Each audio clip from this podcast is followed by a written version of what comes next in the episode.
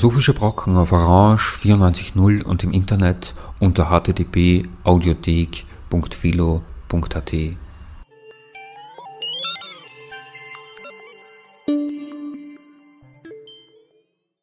Einen schönen Nachmittag wünscht Charlotte Annal bei einer neuen Ausgabe der Sendereihe Philosophische Brocken. Heute hören Sie den Vortrag Analyse zu dritt, kooperative Schreibformationen nach 68 den Christian Wimplinger am 25. April dieses Jahres am IFK, dem Internationalen Forschungszentrum Kulturwissenschaften in Wien, gehalten hat. Philosophische Gemeinschaftswerke, so die Beobachtung von Christian Wimplinger, werden besonders häufig in der Tradition der Frankfurter Schule geschrieben.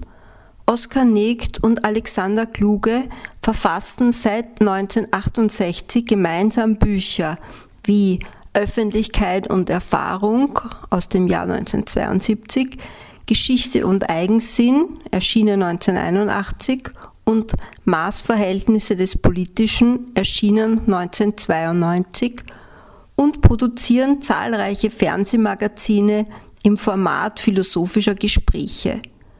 Dabei brauchen sie jedoch immer Dritte im Raum, die die Sätze einsammeln. Was für Adorno und Horkheimer Gretel Adorno, für Deleuze und Guattari Fanny Deleuze bedeutete, das war für Alexander Kluge und Oskar Negt Elfriede Olbrich. Gemeinsame europäische Philosophieproduktion im 20. Jahrhundert delegiert den muskulären Akt des Schreibens, so Rola und Barth, an die Sekretärin, ohne sie namentlich zu nennen. Freud hatte mit dem Satz, die analytische Situation verträgt keinen Dritten, die Anwesenheit anderer aus seinem Schreiblaboratorium ausgeschlossen.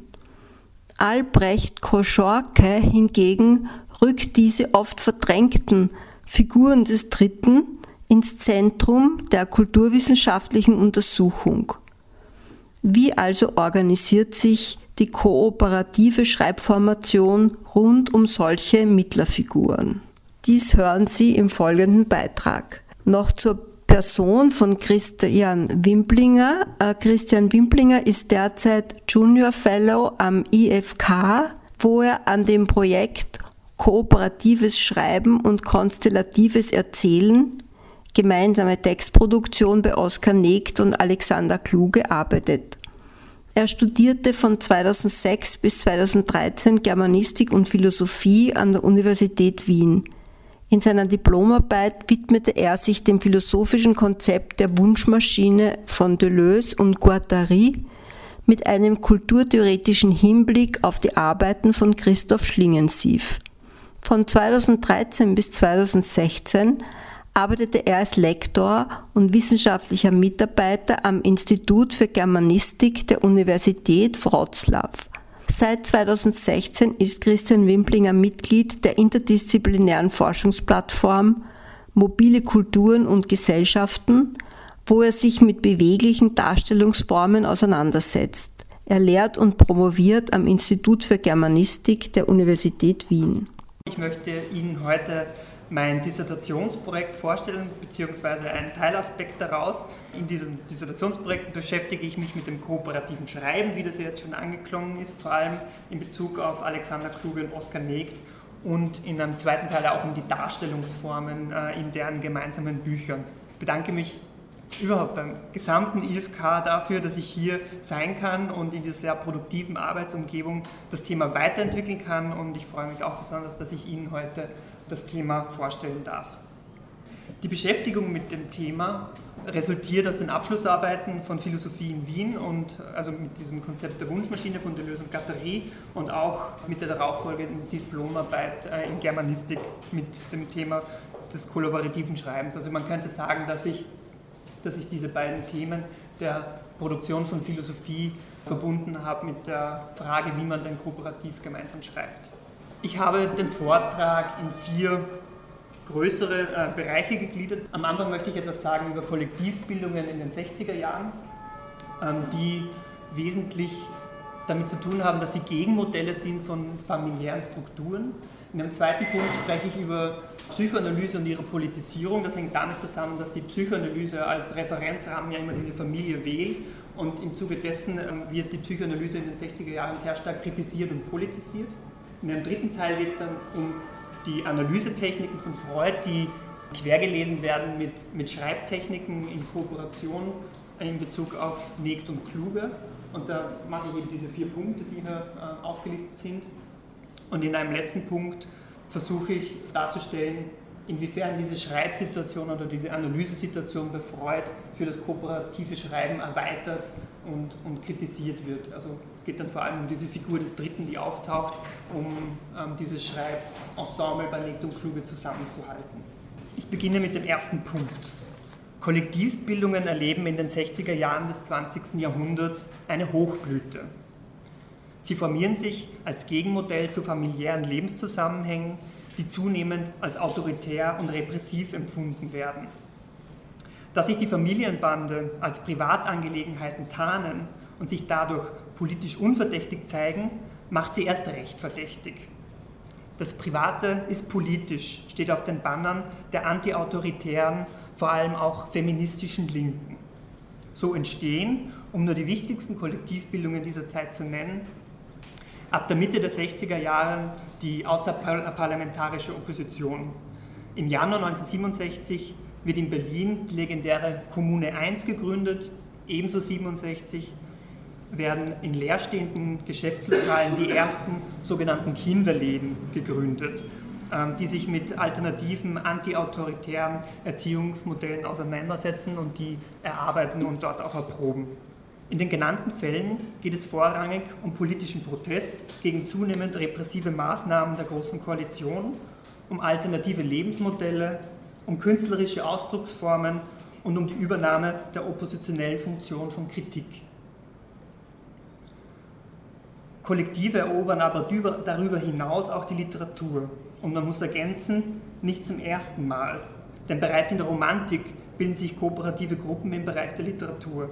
Man denke etwa an die Gebrüder Grimm, an E.T.A. Hoffmann und den Kreis der Serapionsbrüder, an die Gebrüder Schlegel und so weiter. Dass Kollektive in den 60er Jahren, also des 20. Jahrhunderts, auch in die Literatur gehen, ist wenig verwunderlich. Denn von der Literatur aus ist bislang einer der stärksten Subjektbegriffe hervorgegangen, nämlich der sich individuell gebärdende Autor. Das Konzept von individueller Autorschaft wird in den 60er Jahren mehr und mehr in Frage gestellt und durch eine kollektive Autorschaft ersetzt. Barths Schlagwort vom Tod des Autors 1967 ist daher auch mit der Geburt des Kollektivs verknüpft. Diese Geburt findet, wie schon der, äh, der, Name Roland Barth andeutet, nicht nur in Deutschland statt, sondern auch in internationalen Ausmaßen. Zu nennen sind etwa die Tel Quel Group in Paris, die Gruppe 63 in Italien und die Noir Grandes Kreis in Brasilien. Neben diesen literaturtheoretischen Gründen zur Bildung literarischer Kollektive kommen aber auch zeitgeschichtliche Überlegungen hinzu. Der Einzelautor entstammt einer Literatur, die nach dem Zweiten Weltkrieg stark an Glaubwürdigkeit einbüßen musste. Denn ihre ästhetischen Innovationen wirken auf die junge Generation wie bunte Nebelgranaten, die von den Verbrechen des Nationalsozialismus ablenken sollen. Enzensberger sieht 1968 in Günter Grass Blechtrommel das Bedürfnis befriedigt, Zitat, ungeachtet der großen kollektiven Verbrechen nach wie vor oder schon wieder als Kulturvolk zu gelten. Zitat Ende. Der Einzelautor und sein bildungsbürgerliches Milieu dominieren laut Enzensberger unangefochten das kulturelle Feld. Dem Einzelautor wird, auch, wird jedoch nicht mehr zugetraut, Gegenpositionen zum planmäßigen, millionenfachen Massenmord des Dritten Reichs zu formulieren. Der Eichmann-Prozess, die Spiegel-Affäre, Proteste gegen die Notstandsgesetze, die Ermordung Benno Ohnesorgs, das Attentat auf Rudi Dutschke sind nur einige zeitgenössische Ereignisse, die Reaktionen fordern. Diese sind aber von einer etablierten Literatur nicht zu erwarten. Eine alternative Literatur, und ihre Aufgabe werden vor allem durch die neu gegründeten Zeitschriften Akzente von 1953 und das von Hans Magnus Enzensberger gegründete Kursbuch von 1965 gesucht. Gegen die etablierte Literatur, und man darf hier insbesondere an die Gruppe 47 denken und nochmal insbesondere an Günter Grass denken, fordert Hans Magnus Enzensberger im Kursbuch unter dem Stichwort politische Alphabetisierung Deutschlands, dass die Literaten nicht länger an ihren traditionellen Mitteln festhalten mögen. Hier kommen jetzt vier Punkte, die ihr nennt, also, also welche, woran sollte äh, die traditionelle Literatur nicht mehr festhalten? Sie soll nicht mehr festhalten am Buch, an der individuellen Urheberschaft, an den Distributionsgesetzen des Marktes und an der Scheidung von theoretischer und praktischer Arbeit. Welche Entwicklungen zeichnen sich aber ab im Bereich des Buches, der individuellen Urheberschaft, auf dem Büchermarkt und in Bezug auf das Verhältnis zwischen theoretischer und praktischer Arbeit? Die Alternativen zum totgesagten Buch liegen im Kursbuch selbst im wahrsten Sinne des Wortes auf der Hand. Die Alternative ist das kollektiv produzierte Medium der Zeitschrift.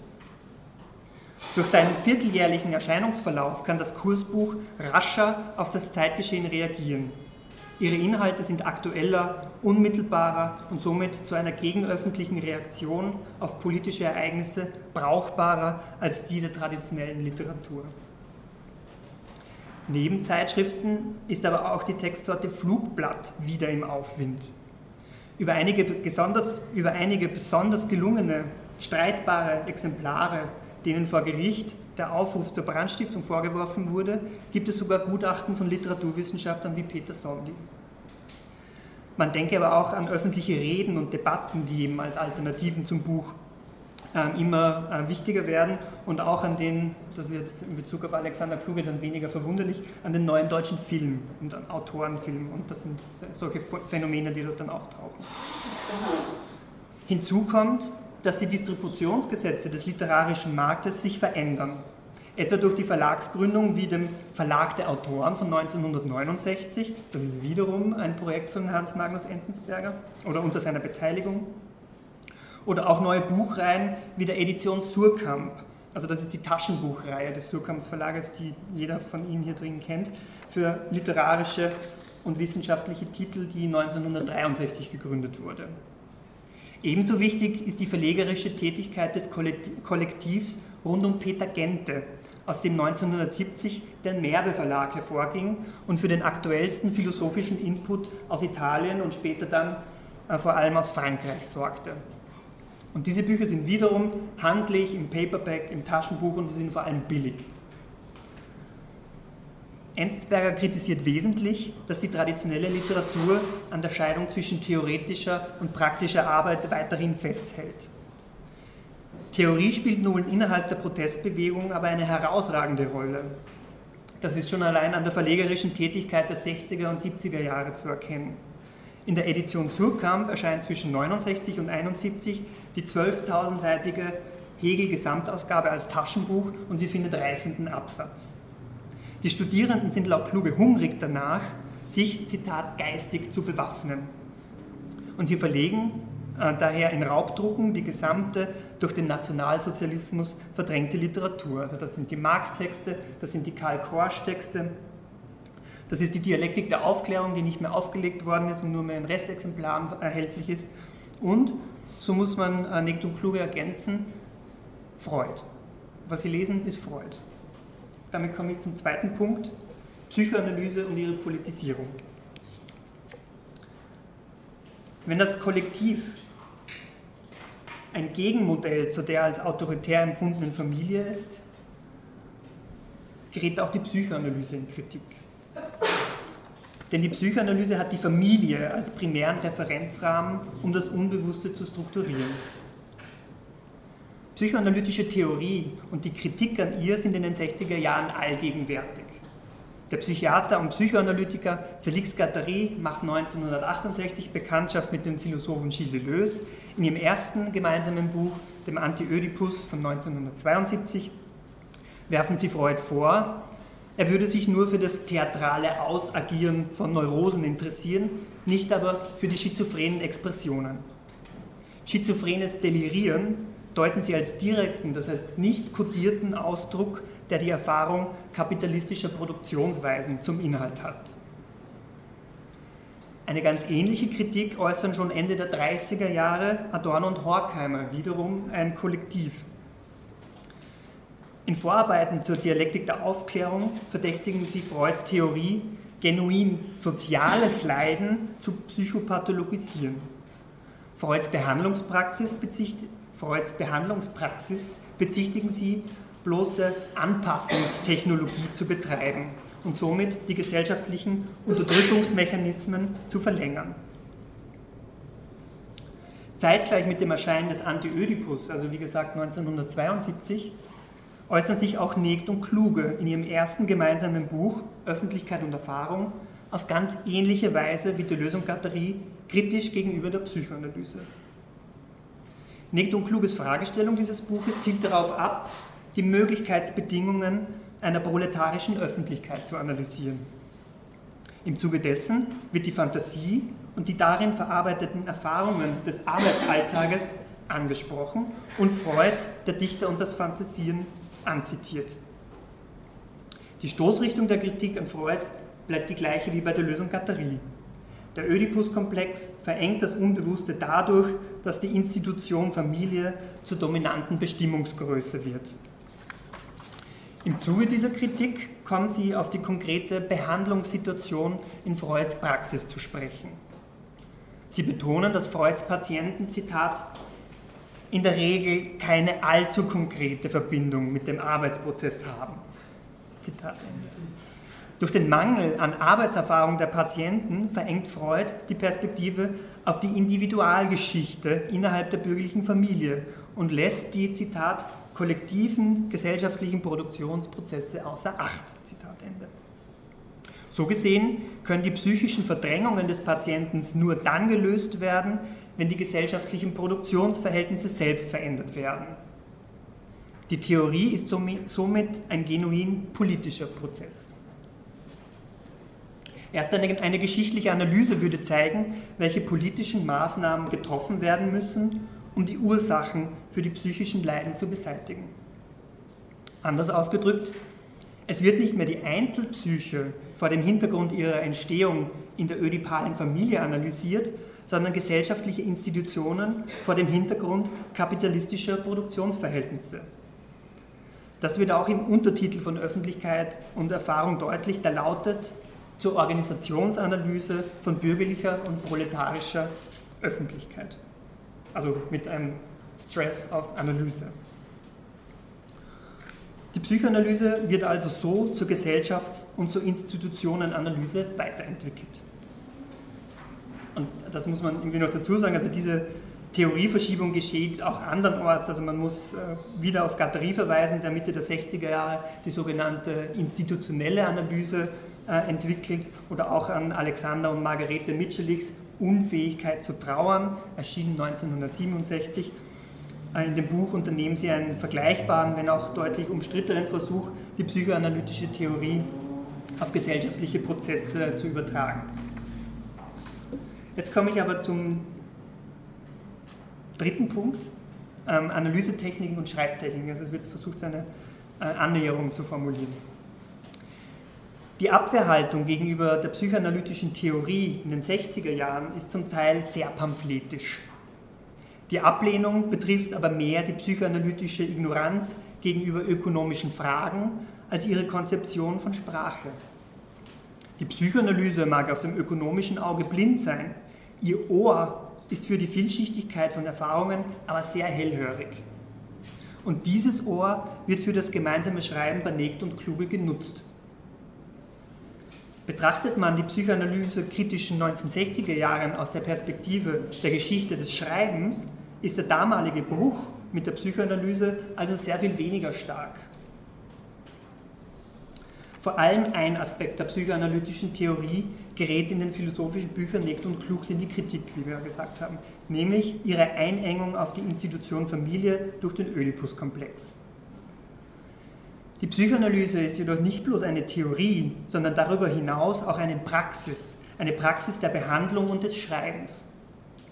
Für das nun folgende erinnere ich wieder an Enzensbergers Programm einer neuen Literatur. Er fordert ja, nicht nur individuelle Autorschaft zu überwinden, sondern auch die Scheidung zwischen theoretischer und praktischer Arbeit zu überwinden.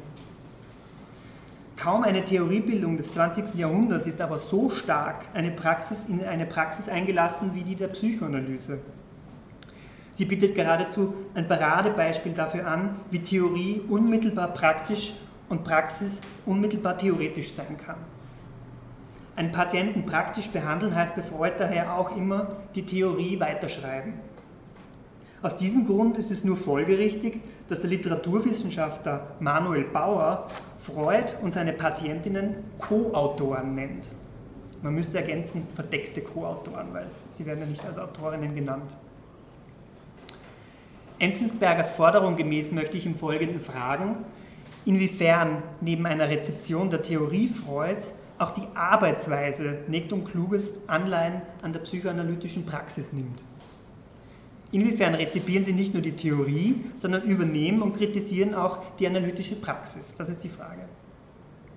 Und mit dieser Frage wird das Ziel verfolgt, Entwicklungslinien des kooperativen Schreibens zurück in die Psychoanalyse zu verfolgen. Nektumkluge stehen selbstverständlich nicht in einem Arzt-Patienten-Verhältnis, das möchte ich betonen. Diese Rückverfolgung findet vielmehr vor dem Hintergrund der angedeuteten Verschiebung von einer Psychoanalyse zu einer Institutionenanalyse statt. Und als Grundlage für diesen Vergleich dienen mir einerseits die Selbstthematisierungen des Schreibens in den Texten von Nektum Kluge selbst und auf der anderen Seite die wissenschaftlich sehr gut aufgearbeiteten Analysetechniken Freuds komme jetzt bei Punkt 3 zu Home Office privat öffentlich. Nick und Kluge treffen einander zum gemeinsamen Schreiben in den 90er, 1960er und frühen 70er Jahren in ihren Wohnungen in Frankfurt, später in Hannover und in München. Sie arbeiten im Home Office, könnte man sagen. Kluge nennt in seinem 1999 verfassten Text Momentaufnahmen aus unserer Zusammenarbeit seine genaue Adresse Schumannstraße 64 in Frankfurt-Bockenheim. Das ist ungewöhnlich und mehr als ein bloßes biografisches Detail, denn es markiert die Wohnung eben nicht als privaten Raum, sondern als adressierbaren Ort einer kritischen Öffentlichkeit. Kluge ist auch heute noch vor allem telefonisch sehr einfach zu erreichen. Also seine Nummer steht im Internet und erreicht man ihn nicht, dann ruft er einen zurück. Das lädt ein zu einer Anekdote, zeigt aber viel, also das lädt ein zur Anekdote, ich mache keine Anekdoten, zeigt aber vielmehr sein Bemühen, das Netzwerk auch weiterhin offen zu halten. Ebenso Freud nutzt die Räumlichkeiten seiner Privatwohnung für seine Behandlungen und für seine Schreibarbeit, was angesichts der ohnehin des ohnehin anrüchigen Images der Psychoanalyse für zusätzliche Häme sorgte. Die Berggasse 19 war eine Stadt- und auch international bekannte Adresse und daher auch öffentliche Anlaufstelle. Die Arbeitsräume Freuds stehen in einem Spannungsverhältnis zwischen öffentlicher Institution und privatem Interieur. Sergei Pankejew, ein ehemaliger Patient Freuds und bekannt als der Wolfsmann, betont 1972, dass an der Berggasse nichts an eine Arztpraxis erinnere. Das Interieur habe eine heimelige Note und biete Schutz vor dem modernen Leben und den täglichen Sorgen. Time Limit. Kluge erinnert auch an die wohnliche Atmosphäre Benegt, die in seiner Beschreibung nur wenig an Arbeit gemahnt. Oskar Negt hält dort Mittagsschläfchen, er richtet sich in einem Sessel ein, sortiert Pfeife und Zubehör, er legt Schallplatte auf. Die Gemütlichkeit der Einrichtung zielt darauf ab, dass der andere sich, Zitat, beim Denken und Sprechen bequem fühlt. Sie zielt aber nicht auf Freizeit ab, sondern auf Kooperation. Die beiden gehen wiederum, Zitat, rasch dazu über, eine Situation herzustellen, die für Kooperation geeignet ist. Wir tafeln nicht. Wir begrüßen uns nicht lange. Für Dritte, für Dritte könnte das Treffen unfreundlich aussehen. Zitat Ende. Das wohnliche Interieur ist ganz dem Arbeitszweck dienlich und daher auch sein Zeitmaßen unterstellt. Trotz des privaten Umfeldes wird die darin verbrachte Zeit, die während intensiver Schreibphasen auch mehrere Wochen dauern kann, klar als Arbeit gedacht. Dieses rasche Anfangen zu arbeiten zählt Kluge zu den Techniken der Kooperation. Und Techniken, das ist auch ein Wort, das Sigmund Freud für die Techniken seiner Behandlung verwendet. Als einen dieser technischen Kniffe bezeichnet Freud die strenge Limitierung von Zeit. Jeder Patient bekommt Fixstunden zugeteilt, also jeweils um 14 Uhr, fünfmal die Woche zum Beispiel. Die Zeit und damit auch das Geld ist knapp. Daher kommt man besser gleich zum Thema, lautet Freuds analysetechnisches Credo. Rohe Sprechweisen. Wenn Kluges sagt, wir tafeln nicht, ist neben dem zeitlichen Aspekt noch ein weiterer angesprochen. In Geschichte und Eigensinn bemerken Negt und Kluge, dass bei ernsten Feiern und bei Tisch gerade jene menschlichen Eigenschaften ausgegrenzt werden, die hohe kollektive Verständigungsstufen erreichen.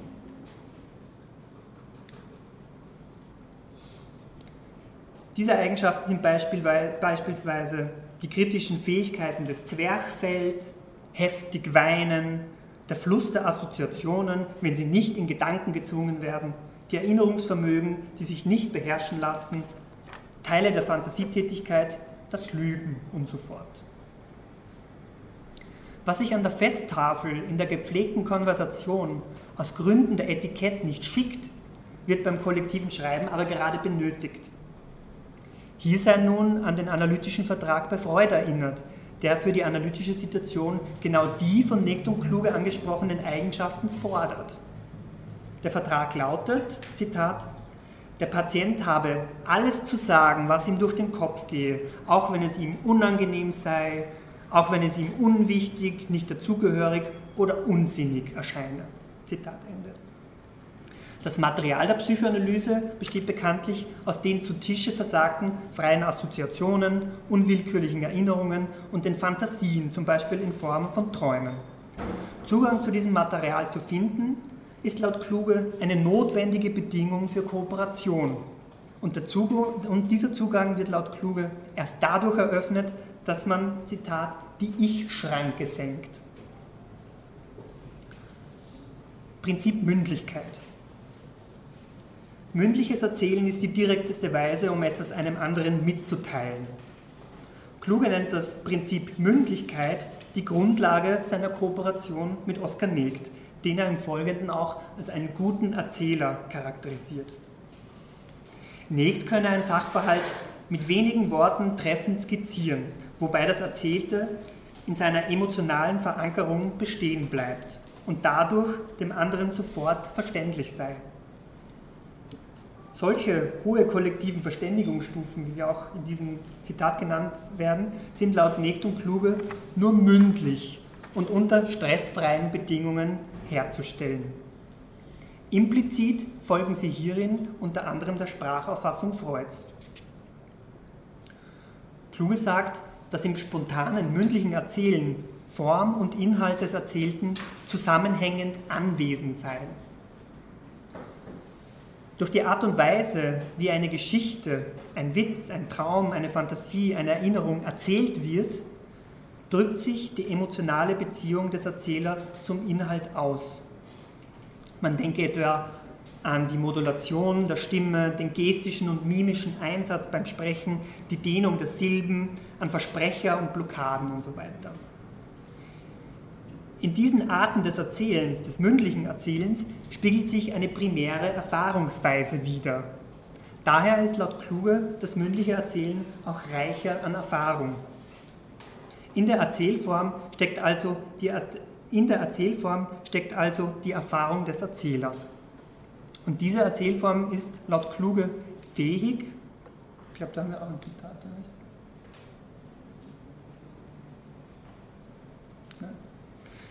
Diese Erzählform ist laut Kluge fähig, die bloß sprachliche Grammatik so zu strapazieren, dass sie sich an das Auszudrückende anpasst. Freud würde das eine Fehlleistung nennen. komme ich zum vierten Punkt, Analyse zu zweit oder zu dritt. Man könnte diese genealogische Reinbildung zwischen psychoanalytischer und gesellschaftsanalytischer Praxis noch weiterführen. Ich begnüge mich aber fürs Erste mit einer nochmaligen Bekräftigung, dass es Negt und Kluge nicht um, Individualpsycholo um individualpsychologische Analysen und persönliche Befindlichkeiten geht. Ihre Beschäftigung mit der Psychoanalyse findet vor dem Hintergrund statt, den Julia König für das Verhältnis zwischen psychoanalytischer Sprachauffassung und kritischer Theorie feststellt.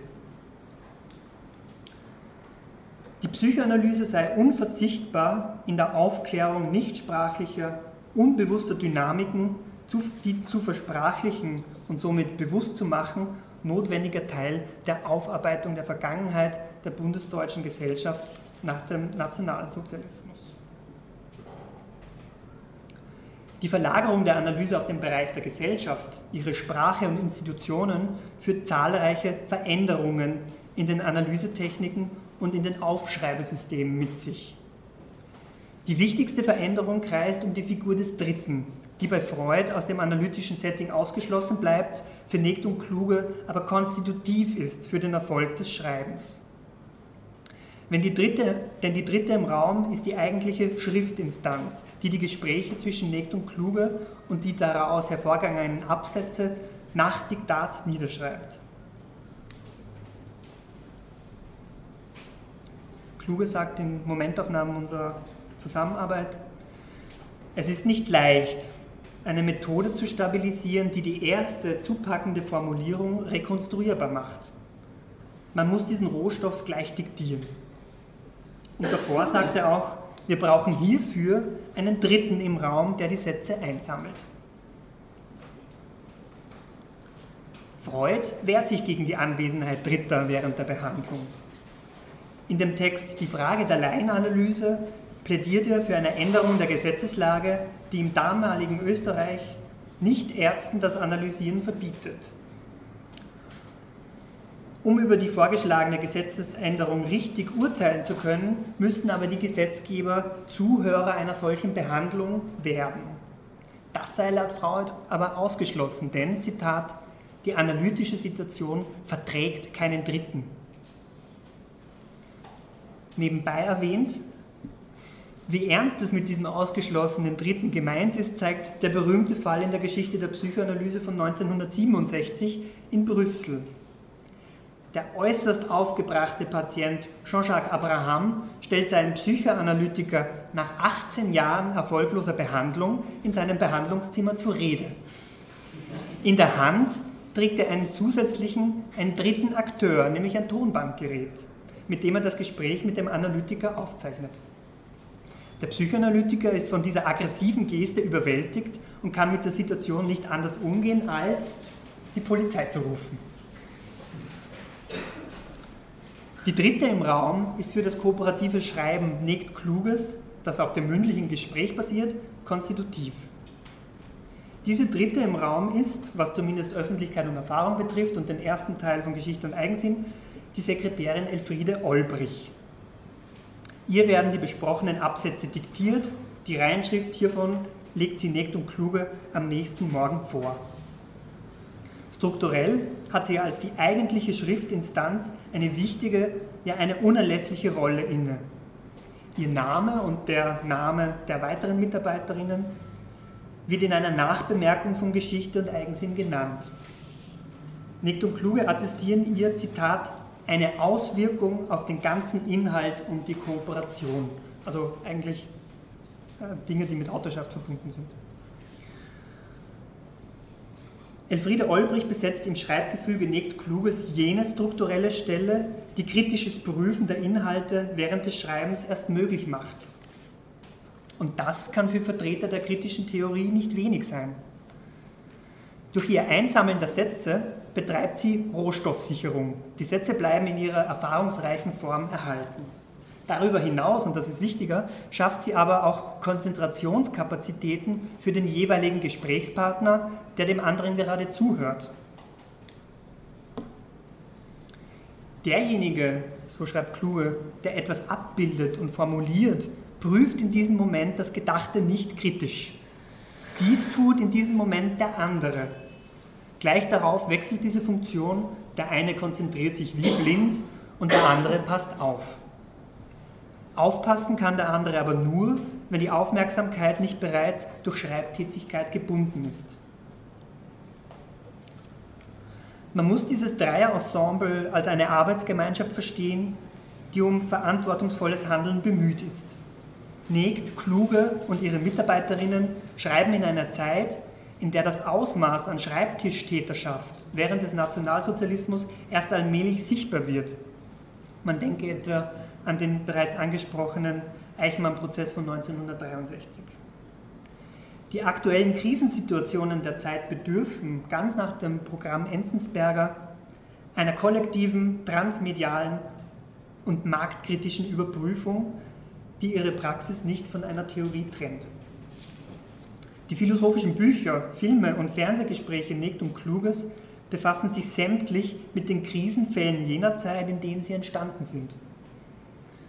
Das sind die Protestbewegung 68, die äh, in Öffentlichkeit und Erfahrung ein wichtiges Thema ist. Das ist der Kalte Krieg in Geschichte und Eigensinn.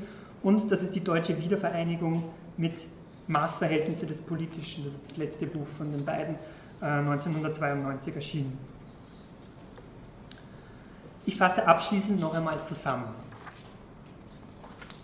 In den 1960er Jahren haben Kollektivbildungen Konjunktur. Kollektive sind jedoch als Gegenmodell zu Familienstrukturen, die als Produktionsstätten faschistischer Tendenzen verstanden werden, zu lesen. Im Zuge dieser Kollektivbildungen gerät auch die Psychoanalyse unter starke Kritik, da sie im ödipalen Referenzrahmen der Familie steht. Die Psychoanalyse hat sich aber auch durch ihre Politisierung erweitert.